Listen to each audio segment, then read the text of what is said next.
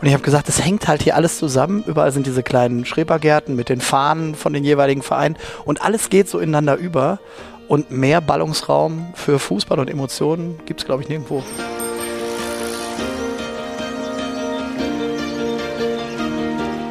Redefluss. Blaugrünes Leben an Emscher und Lippe. Der Podcast zur Zukunft der Region.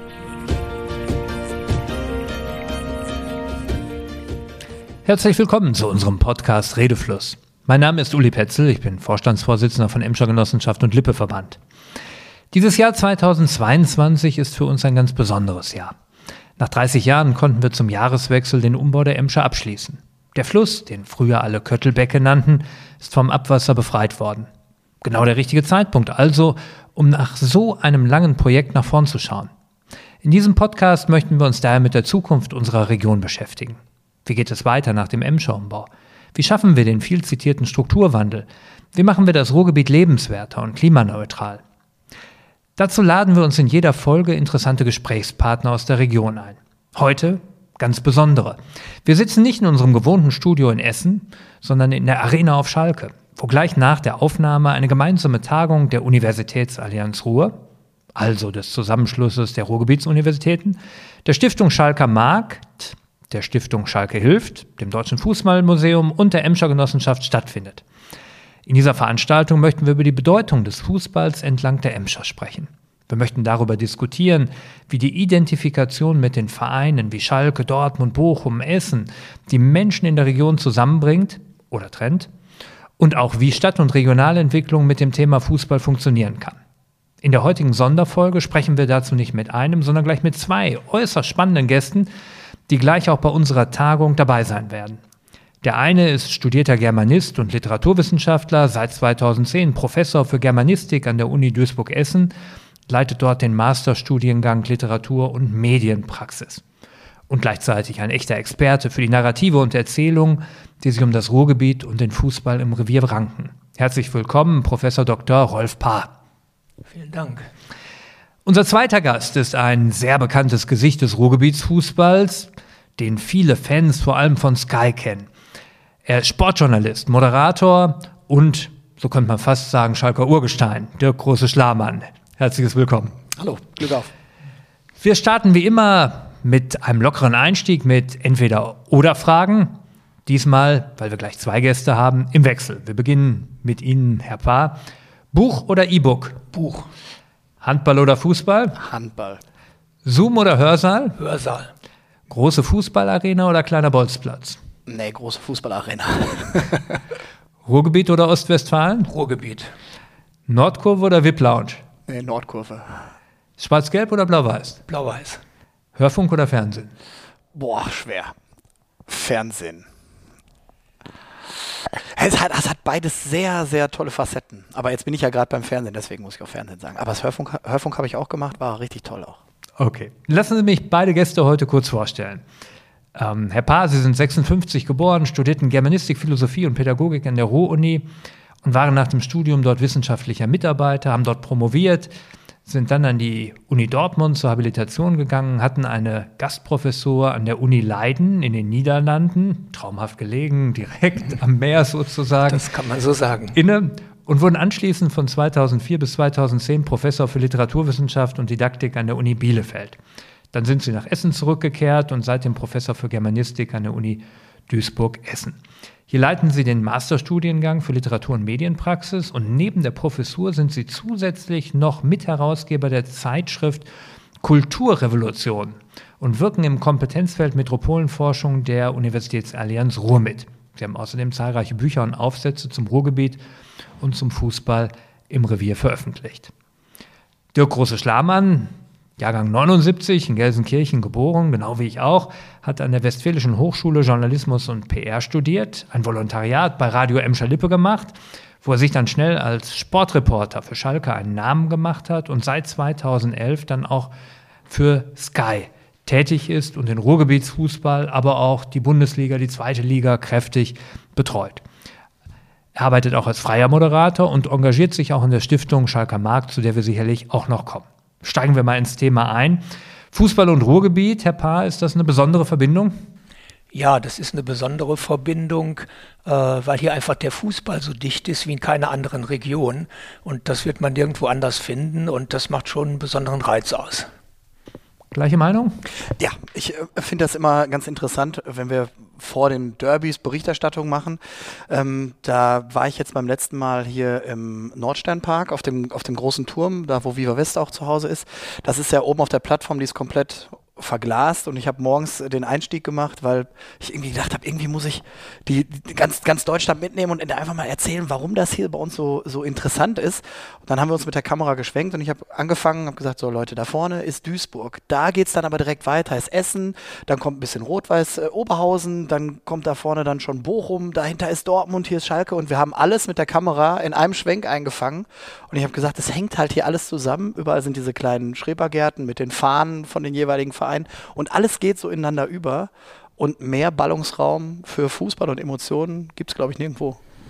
Bei ganz, ganz schönem Wetter kann ich vom obersten Stockwerk unserer Uni in Essen aus gleichzeitig die Arena und das Bochumer Stadion sehen. Das, das ist genau das. Der Ruhrpott, wie man in der Region ja ganz salopp immer sagt, der hat ja seinen eigenen Charme.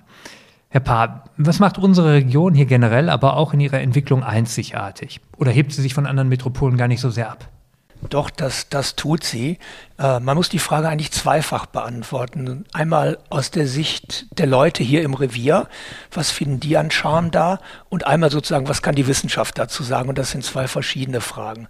Ich finde es erstaunlich, wenn man die Leute fragt, dann sagen sie eigentlich gar nicht so viel zur Metropole selber, als dass sie sagen, hier ist ein besonderer Menschenschlag. Hier sind Menschen, die sind irgendwie so ganz normal, die packen mit an, die wissen, wo was zu tun ist, die reden nicht lange. Wer mehr als Prost sagt, ist ein Schwätzer. Das sind so die Antworten, die man bekommt. Und es sind mehr die Menschen zuerst immer als wirklich die Metropole. Und die kommt erst so in zweiter Instanz äh, dann ins Spiel. Äh, letztens habe ich an der Trinkhalle gestanden, das ist so ein Sonntagsvergnügen, so die Erdung zu kriegen, immer mal, äh, die Zeitungen zu kaufen, ein bisschen zu reden darüber, was gerade an Bundesliga-Übertragung oder so im Radio läuft. Und da stand jemand, der sagte, Revier ist gut. Wenn ich hier verkackt kackt habe, kann ich immer noch woanders hingehen, auf engem Raum. Und das war genau diese Mentalität, die da abgebildet wurde. Für die Wissenschaft sieht es anders aus da wird immer wieder diese äh, äh, äh, Zentralität und gleichzeitig Dezentralität, mhm. also diese Metropole, die eigentlich nicht eine Metropole ist, sondern aus vielen verschiedenen Städten besteht, äh, betont und das in den unterschiedlichsten Facetten für die unterschiedlichsten Teilthemen, ob es äh, Nahverkehr ist oder sonst irgendetwas. Wo ist denn der Unterschied zwischen Paris, London und Rom und dem Ruhrgebiet? Kann man das auf den Punkt bringen? Ist es die Polyzentralität? Ja, die schon, aber auch, dass es wirklich keine, auch nicht sowas wie eine symbolische Mitte gibt, äh, die da ist. 2010 beim Kulturhauptstadtjahr, da hat man ja mal für so einen Moment versucht, das zu machen und Essen zu so einem Zentrum zu machen.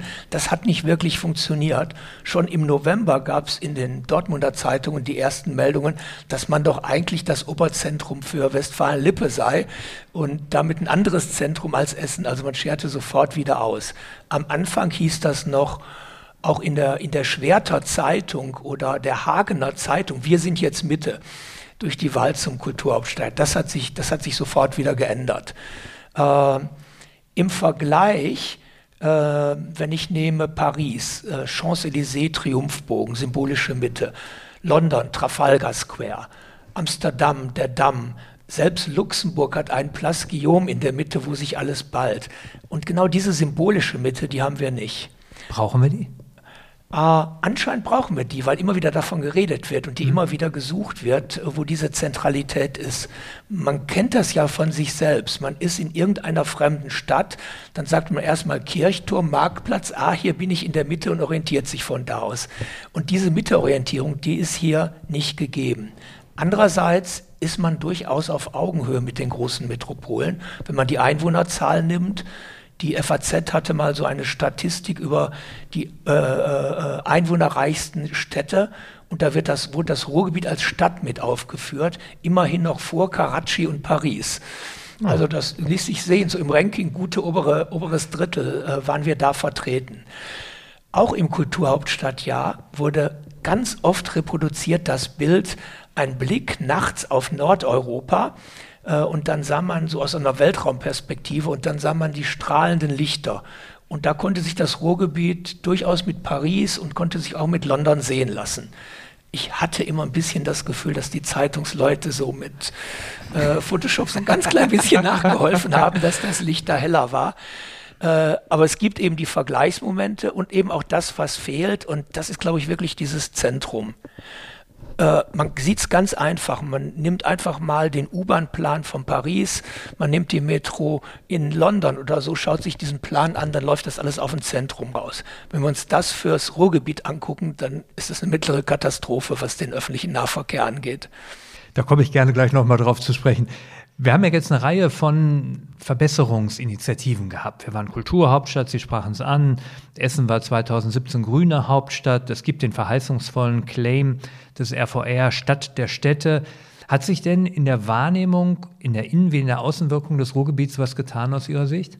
Ja, da hat sich schon eine Menge getan, aber man muss es wirklich nach Innen- und Außensicht wieder differenzieren. In der Außensicht ist das Ruhrgebiet attraktiv geworden, ist auch touristisch attraktiv geworden. Äh, man sieht es an der Nachfrage, an den Museumsbesuchszahlen und so weiter und so weiter. Äh, um es auch an einer, einer ganz persönlichen Sache festzumachen, ich habe in meiner Jugend sportlich nicht mit Fußball begonnen, sondern mit was ganz anderem, mit Segeln. Ich hatte damals die Idee, dass das Wichtigste im Leben sei, mit dem Bötchen um die Wette zu fahren. Habe ich dann auch die Meinung geändert irgendwann. Und da hätte man mir in Hamburg in den 70er Jahren gesagt, ich komme nicht nach Essen, da werden die Segel schwarz. Und dieses Image ist wirklich weg. Das braucht man nicht mehr fürchten, mhm. dass, dass sowas passiert. Unsere amerikanischen Studierenden und auch, auch Dozenten schätzen das Ruhrgebiet unglaublich, weil für Amerikaner sind das Wege, das sind gar keine Wege, die kurzen Wege. Äh, diese Entfernungen, das, das finden die einfach großartig, auf so engem Raum so viel geboten zu kriegen. Die können äh, mit einer Woche Aufenthalt an Besuchen und Theatern was machen, was sie zu Hause irgendwie, da müssen sie mehrmals für fliegen, um das zusammenzukriegen. Auch die Universitätsallianz Ruhr ist so eine wichtige Sache. Inzwischen kommen auch die großen angesehenen Universitäten der Welt, amerikanische, wollen mit der Universitätsallianz Ruhr Partnerschaften eingehen, weil sie alle Fächer, alle Fakultäten auf engem Raum geboten kriegen. Und wir hatten Fälle, wo nach uns Tübingen besucht wurde, äh, München besucht wurde und man hat sich für die Universitätsallianz Ruhr entschieden. Da ist eine Attraktivität da. Gucken wir in Richtung Journalismus nun ein Stück. Ähm, in den großen Weltmetropolen, da sind natürlich auch die bekannten und großen Fußballvereine, die Londoner Teams, in Madrid Real und Atletico, Milan und äh, äh, Inter. Wie sieht das bei uns aus? Was zeichnet ähm, Ihrer Meinung nach den Fußball in der Emscher Region aus? Naja, das Schöne ist ja bei, bei uns, also die ganzen Teams, die Sie jetzt gerade aufgezählt haben, die spielen natürlich auch europäisch einfach eine große Rolle und haben da, da, daher auch eine Anziehungskraft wahrscheinlich über die Stadtgrenzen hinaus in einer anderen Funktion als die Clubs, die hier sind. Hier spielen Mannschaften wie Rot-Weiß Essen aktuell noch in der vierten Liga und trotzdem ist die Hafenstraße ausverkauft. Das wäre bei solchen Vereinen ja gar nicht so. Mhm. Die Vereine, die hier sind, vor allem Borussia Dortmund ist natürlich international vertreten, ist auch sehr bekannt international, aber das sind ja hier nicht die Vereine, die die ganze Zeit Glanz und Gloria verstreuen und versprühen. Aber trotzdem haben die eine unheimliche Anziehungskraft ja, muss man fast sagen, intern. Die Stadien sind trotzdem voll, es ist trotzdem eine tolle Atmosphäre und wir haben auch alle tolle Stadien. Ne? Da, da, können nämlich tatsächlich manche der ganz großen Clubs äh, gar nicht so richtig mitreden. Die fangen jetzt erst an, die Stadien umzubauen. Die haben natürlich riesen Schüsseln da stehen, in, in Mailand zum Beispiel, aber die bauen auch jetzt erst um. Und da haben wir hier, wenn die hier hinkommen und gucken sich zum Beispiel das Stadion in Dortmund, das größte, ich sage immer gerne, bei uns im Ruhrgebiet haben wir das größte Stadion in Dortmund, das modernste in Gelsenkirchen und das, Entschuldigung, geilste in Bochum, weil das ist noch so richtig so Fußball-Feeling. Da sitzt man vorne, die Tauben haben überall hingemacht noch und ja. muss man noch alles wegwischen und es gibt noch richtig, es riecht alles nach Bier und Bratwurst. Hier ist es halt mehr Gefühl. Hier ist es nicht dieser europäische Glanz, hier ist es mehr das Gefühl. Wie kann man das ähm, heute noch beschreiben? Wir haben auf der einen Seite eine irre Kommerzialisierung im Fußball erlebt. Wir haben eine Abkehr eigentlich von den ähm, Jugendmannschaften, die später dann hochgestiegen sind und dann in den Senioren übernommen haben. Wir haben ja schon etwas, wo, so habe ich das zumindest ähm, gefühlt, eigentlich die, die Menschen auch so ein Stück sagen, Mensch, ist das noch meine, meine Welt, dieser Fußball? Da verändert sich ja schon was. Ist das im Ruhrgebiet noch ein Stück durch die Bindung außen vor oder erleben wir es hier auch schon? Also ich finde wir sitzen jetzt gerade beim besten Paradebeispiel dafür. Der FC Schalke hat seine Identität, in, finde ich, in den letzten zwei, drei Jahren komplett verloren und jetzt so langsam wiedergefunden. Na klar, Corona darf man nicht, äh, darf man nicht vergessen, aber ähm, hier hat man nur noch darauf gesetzt, man wollte mit aller Macht versuchen, irgendwie sich nach außen hin größer zu machen und größer zu machen und schicker zu machen und hat dabei vollkommen vergessen, dass man eigentlich eine ein, ein Riesenschatz hier hat, den man eigentlich auch nutzen könnte, anstatt nach außen hin toll zu strahlen. Man könnte auch mit diesem Schatz, mit den Menschen, mit der Region, mit den Emotionen, die hier sind, viel besser arbeiten. Auch mit den eigenen, mit der eigenen Jugend. Das hat man alles komplett vernachlässigt, hat eine ziemliche Bruchlandung hingelegt damit. Und jetzt fängt man wieder an, so zurück zu den Wurzeln zu kommen. Man merkt zum ersten Mal wieder, dass die Leute aus der Region plötzlich wieder ihre Fahnen hissen, ihre Trikots anziehen, weil sie sich viel mehr mit diesem Verein identifizieren können. Und ich bin gespannt, wie lange Borussia Dortmund das noch so aufrechterhalten kann, weil ähm, da ist, glaube ich, eine Identifikation seitens der, der Region, die geht so ein bisschen flöten. Gucken wir uns einmal das Jahr 97 an. Der BVB hat die Champions League gewonnen, Schalke den UEFA Cup. Und gleichzeitig stellt sich mir immer die Frage, braucht man diese europäischen Erfolge auch mal wirklich einen Titel, um sozusagen eine Wirkung und eine Bedeutung zu erzielen und damit auch vor Ort was zu erreichen? Das, das glaube ich gar nicht. Also bestes Beispiel ist äh, Eintracht Frankfurt. Gut, die stehen jetzt im Finale in mhm. Sevilla. Ich gehe auch davon aus, dass sie den Titel da holen. Aber selbst wenn sie jetzt ausgeschieden wären, haben die was erreicht da in der Region. Wenn man guckt, das sind ja, sind ja vergleichbare äh, Fanzahlen wie in mhm. Dortmund und Schalke. Die haben einfach äh, also den die Leute so mit Stolz erfüllt, dass äh, beim letzten Spiel äh, gegen West Ham einfach mal das komplette Stadion mit weißen T-Shirts gekommen ist. Ganz egal, vom VIP bis hin zum Kurvengänger, alle waren in weißen T-Shirts, weil alle sich so mit dieser Mannschaft, mit dieser, von dieser Euphorie haben anstecken lassen.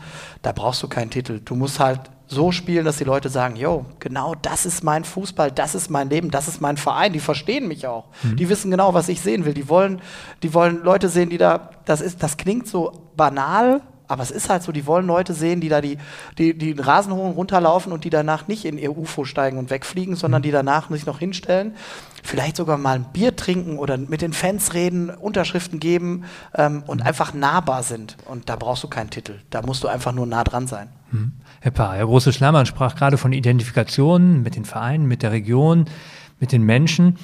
Das bedeutet, Nehmen wir jetzt mal Schalke als Beispiel für einen Club eben auch, dass man sich für die Anhänger, für die Mitmenschen, für die Region auch einsetzt. Also sowas wie soziales und gesellschaftliches Engagement.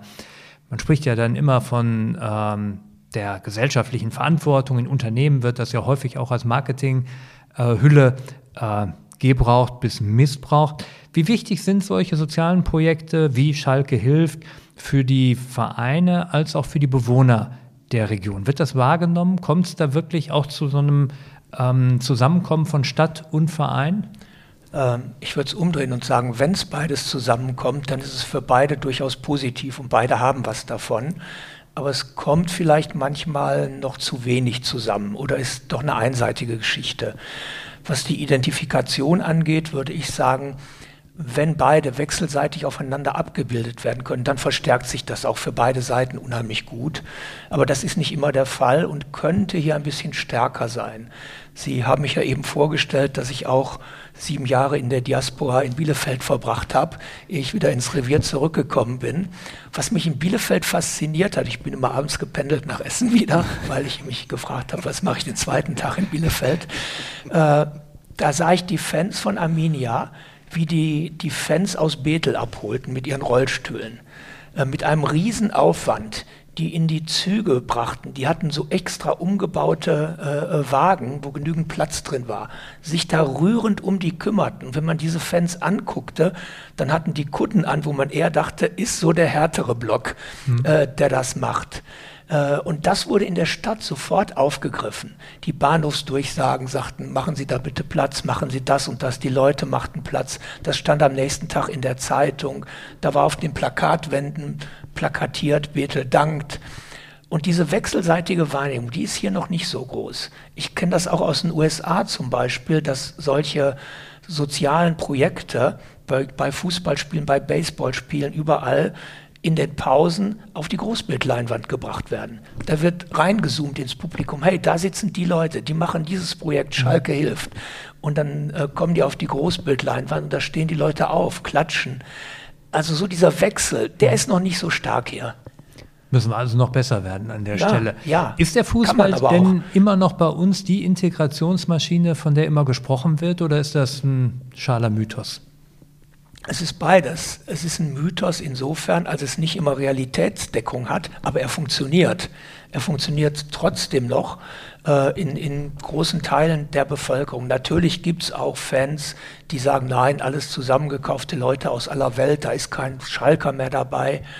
Äh, aber für mich ist eigentlich das Umgekehrte, das eigentliche Phänomen, wie so eine Identität doch immer noch weitergeführt wird und aufgebaut wird, auch wenn das so ist. Und das ist durchaus der Fall. Der große Schlamann, sehen Sie das auch so? Ist Fußball noch immer die Integrationsmaschine? Ich finde das schon. Also ich finde, sehe das auf der Straße. Ich habe mich, ich habe mich vorgestern, ähm, äh, also mein Paketbote ist glühender Galatasaray-Fan, ähm, aber der hat gesagt, er äh, hatte noch eine lange Schicht am Samstag und äh, die haben sich, die haben sich alle gestritten, wer, wer abends frei haben darf. Und er hat eigentlich dann, er hat dann extra die, die Pakete noch schneller äh, rausgebracht, weil er unbedingt sehen wollte, was mit Schalke ist. Und er hat sich so gefreut. Und ähm, ich glaube, vor einer Woche ist Trabzonspor äh, türkischer Meister geworden. Und ähm, ich habe mehrere Taxen gesehen in Gelsenkirchen, die Trabzon und Schalke fahren noch zusammengebunden hatten und noch diese Trabzon-Schalke-Schalts, weil damals in der, in der UEFA Cup-Siegsaison äh, hat Schalke ja auch in Trabzon gespielt, da wurden total schöne Videos hochgeladen, wie die in Trabzon, wie die Fans zusammen gefeiert haben und so. Und ich finde es einfach so toll, dass es eigentlich vollkommen egal ist. Äh, alle, die hier in, in Gelsenkirchen und der Umgebung wohnen, die freuen sich halt für den Club hier, weil das einfach auch dazugehört. Und da ist das total egal, wo du herkommst. Da bindest du einfach beide Fahnen zusammen. Sie engagieren sich ja auch in Ihrer privaten Zeit für den Stadtteil Schalke in der Stiftung Schalker Markt, die ja auch schon den einen oder anderen Erfolg feiern konnte. Die Schalker Meile strahlt Königsblau, der Eingangsbereich der Glückaufkampfbahn wurde originalgetreu restauriert, das integrierte Entwicklungskonzept Schalke Nord auf den Weg gebracht, bauliche Maßnahmen, soziale Maßnahmen kommen. Da ist was in Bewegung. Was war für Sie ausschlaggebend, da mitzumachen? Weil ich gerne mithelfen möchte, dass die Leute stolz auf ihre Stadt sind. Also ich bin, ähm, immer wenn ich den Leuten erzähle, die fragen mal, wo kommen sie her, dann sage ich aus Gelsenkirchen, okay, wo hast du studiert? In Gelsenkirchen. Da kann man studieren. Ja, und was hast du dann gemacht? Ja, ich habe in Gelsenkirchen gearbeitet. Ja, warst du nie woanders? Sag ich mal, nee, eigentlich nicht. Und dann gucken die mich mal an, so, die lassen das dann sacken und dann merke ich auch so, dann fällt denen jetzt nicht genau ein, was sie gerne sagen würden, aber ich weiß eigentlich, was sie sagen wollen würden und ich denke mir immer so, nee, eigentlich, auch wenn es hier bestimmt nicht alles total schicki schön ist, aber ich fühle mich hier einfach so wohl und ich bin, ich wohne ganz im Süden der, der Stadt, das ist sicherlich auch nicht die schönste Ecke ähm, und trotzdem bin ich aber stolz, wenn ich hier, ich muss zur Arbeit, fahre ich halt immer, Gelsenkirchen ist ja so länglich, muss ich eigentlich durch die halbe Stadt fahren und da sind trotzdem viele Gebäude, wo ich denke so, boah, das ist aus meiner Stadt. Und ähm, damals, als wir das blaue Band, also diese blaue Lichtinstallation über die Hauptverkehrsader in Gelsenkirchen äh, angefangen haben, da war ich, glaube ich, einer der ersten, der, als ich aus München vom Sender nach Hause geflogen bin, das abends gesehen hat. Habe ich aus dem Fenster geguckt und das sieht man wirklich im Landanflug auf Düssel Düsseldorf, sieht man diesen, oder kriege ich jetzt, wenn ich das erzähle, kriege ich Gänsehaut. Ich habe da rausgeguckt und habe das gesehen und habe gedacht, boah, geil, da wohne ich. Und wenn, ich, wenn wir das schaffen, dass so vielen Leuten mit so verschiedenen Projekten. Es, es, ich garantiere, dass ganz viele Schalke-Fans, ältere vielleicht auch, die das miterlebt haben, was in der Glückaufkampfbahn mhm. damals los war, wenn wir das schaffen, wenn die an diesem Portal vorbeifahren, an diesem Original und dann auch Gänsehaut bekommen, mhm. dann haben wir echt viel erreicht, weil die dann einfach, weil die sich dann freuen, weil die stolz sind, in Gelsenkirchen zu wohnen und vielleicht das dann auch anders nach außen tragen, es weitergeben an ihre Mitmenschen, an ihre Familie. Und wenn du mit Stolz in deiner, in deiner Stadt lebst und, und mit Stolz in deiner Stadt versuchst, dann, dann garantiert gibst du das auch anders weiter und kannst auch andere Projekte anstoßen und, und ein Motor sein. Und was ich, wenn ich da irgendwie helfen kann, mache ich das sehr gerne. Super. Herr Paar, wir werden ja gleich auf unserer Tagung viel darüber hören, wie mit Fußball auch Stadtentwicklung betrieben werden kann. Sie haben ja auch viel über Stereotype und Narrative, also Erzählungen im Fußball geforscht. Was denken Sie, kann eine solche Ausnutzung von Narrativen gelingen? Kann das Stadtentwicklung befördern? Äh, das kann funktionieren, wenn beides wirklich auf beiden Seiten passend ist. Wenn das eine nur so, so locker draufgeklebt wird, dann würde ich sagen, kann das nicht funktionieren. Also man kann ja einfach mal drüber nachdenken, welche Slogans oder, oder welche Werbesprüche, die dann auch in Erzählungen überführt werden können, geeignet wären. Also vielleicht sowas wie, äh, jetzt fürs ganze Ruhrgebiet, nicht nur für Schalke. Äh, wir sind blau-weiß, wir sind weiß-blau, ich nehme mal mit rein. Wir sind auch äh, äh, gelb-schwarz, aber demnächst sind wir auch noch grün-blau grüne mhm. Ufer der Emscher und blaues Wasser der Emscher. Also dass man so irgendwas so noch mit andockt, mhm. an Erfolgserzählungen im Grunde noch was mit andockt, äh, das, kann, das kann gut funktionieren. Wir haben jetzt die wissenschaftliche Seite, solche, solche Darstellungen von Stadt sehr genau uns angeguckt. Fürs Ruhrgebiet, für Berlin und in einem Semester habe ich das mal für Stockholm gemacht. Da zeigt sich eigentlich immer wieder, dass es vier Bereiche gibt. So ein Bereich der Darstellung schlechte Natur, gute Natur, gute Kultur, schlechte Kultur. Und man muss irgendwie versuchen, diese mittleren Bereiche, gute Natur und gute Kultur zusammenzubringen. Das sind sowohl die Stadtmarketing-Sachen und wahrscheinlich dann auch die, die man übertragen kann auf Fußball, die gut mhm. funktionieren. Während die mit schlechter Natur und schlechter Kultur, das ist der Stoff, aus dem die Katastrophenfilme sind. Herr Große Schlabern, welche Erzählung über Fußball ist bei Ihnen prägend gewesen? Oh, das ist eine gute Frage. Das kann ich gar nicht so genau sagen. Ist es die schönste Nebensache der Welt oder mehr? Ja, ich, ich weiß es gar nicht. Also ich, ich, also meine erste Berührung mit Fußball ähm, hat lustigerweise gar nicht mit Blau-Weiß zu tun, sondern mein ältester Bruder ist immer losgezogen, da hatte ich noch gar nichts mit Fußball zu tun, ist immer in die Wattenscheider Loheide gegangen. Mhm. Und da hat er mich mitgenommen und das hat mich da irgendwie schon immer, immer fasziniert. Das war bei uns direkt um die Ecke, ich wohne ja ganz im Süden. Und ich fand das einfach so toll, weil das da da ist das alles so sehr familiär. Ne, mhm. Da dürfen sogar Hunde mit rein und keine Ahnung. Das fand ich irgendwie ganz stark. Ich hatte eigentlich mit Schalke so am Anfang noch gar keine Berührung. Auch mein Vater ist eigentlich gar nicht so der so ein, so ein Schalker, der irgendwie erzählt hat, vorher aus der Glückaufkampfbahn. Die meisten kennen das ja so, dass dann der Vater erzählt, als ich in der Glückaufkampfbahn war und so weiter. Ich bin da mehr so reingeschlittert über meinen Bruder. Deswegen habe ich gar nicht so tatsächlich so dieses Erlebnis, wie ich zum Fußball gekommen bin. Das hat sich so erst so erst tatsächlich nach der Zeit ergeben. Mhm. Herr Paar, nochmal zurück zu den Narrativen. Brauchen wir oder haben wir möglicherweise diese Narrative im Ruhrgebiet deshalb, weil wir keine anderen mehr haben? Uh, ich glaube, dass, dass so Narrative nicht so was wie fester, realer Bestand ist, sondern die sind einfach schlicht gemacht. Also da wäre ich ein bisschen zurückhaltender. Uh, und man kann sie auch immer wieder neu machen, wenn sie in der Situation passen, wenn sie wirklich uh, in der Situation sind, äh, äh, wo viele, viele Leute sagen, ja, das ist es und das auf die eigene Kappe nehmen. Da muss man ziemlich genau gucken, was jeweils, jeweils gehen könnte und nicht. Also ein Re Patentrezept hätte ich da nicht. Der Emschaumbau ist ja jetzt nun eines der großen positiven Ereignisse unserer Region. Über 5,5 Milliarden auch noch im Zeitplan verbaut worden und wir erleben hin zu Blau-Grün ja auch eine neue Aufenthaltsqualität.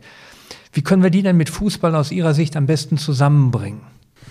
Äh, ich würde auf es, ich mache es umgekehrt, ich würde auf keinen Fall äh, sagen, da hat sich was gewandelt, da hat sich was geändert, da ist ein Strukturwandel, weil bei dieser Rede erster, zweiter, dritter, vierter Strukturwandel äh, immer noch die alten Images mitlaufen das ist immer ein Rückblick eigentlich und kein Vorblick, auch wenn der als, als Blick in die Zukunft getarnt ist, sondern da lieber neu ansetzen und ein neues Image machen. Und Grün ist doch schon eine schöne Schnittstelle zwischen Fußball und Stadt. Mhm.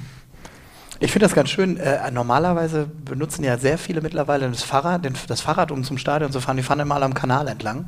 Ich glaube, dass es viel schöner ist, an einem richtigen Fluss vorbeizufahren. Also von daher müssen wir einfach nur einen Weg mhm. von, ne, an, entlang der äh, Emscher von den Stadien zu Stadien. Ich ja. weiß nicht, da, sowas kann man ja auch machen, ne, dass du dann eine Fahrradtour machen kannst am Fluss entlang zu den einzelnen Stadien. Ich, da müssten ja mehrere, ne, also Oberhausen haben wir auf jeden Fall. Äh, Essen. Ja, genau. Bochum liegt ja auch nicht weit. Ja, ich wollte gerade sagen, muss man, also das fände ich schon, schon nicht schlecht schlecht. Gute Idee, den Ruhrgebietsstadion-Radweg ja. erfinden neu. Das ist doch mal ein Projekt. Der große Fußballliterat Ingo Anderbrügge hat ein Buch rausgebracht. Das Runde lehrt das Leben. Ist das so? Was kann man vom Fußball mitnehmen fürs Leben? Ich glaube, also das ist, ich glaube, dass es nicht nur Fußball ist, sondern dass Sport allgemein ist. Einfach äh, ich habe äh, heute werden wir auch einen äh, jemanden hören, der gesagt hat, ich bin auf dem Fußballplatz sozialisiert worden äh, und jetzt muss ich ein bisschen was zurückgeben. ähm, das finde ich eigentlich ganz gut. Ich, ich habe nicht Fußball gespielt, ich habe Handball gespielt, aber auch da ist es so, da spielst du mit ganz vielen unterschiedlichen Leuten zusammen, die alle einen anderen Charakter haben, andere ja, Stärken und Schwächen und du musst als Team zusammen funktionieren und das ist etwas, was der Sport geben kann. Die Frage ist halt, ich wohne, wie gesagt, im Süden. Ich kenne es zum Beispiel aus der Schöngeberg-Siedlung. Das ist ein Bereich hier, ähm, der eigentlich ganz schön gemacht ist. Da hat zum Beispiel der FC Schalke einen Fußballplatz äh, gebaut, einen tollen Fußballplatz, der allerdings zu ist. Und die bieten mehrfach in der Woche Training für die Jugendlichen von da an.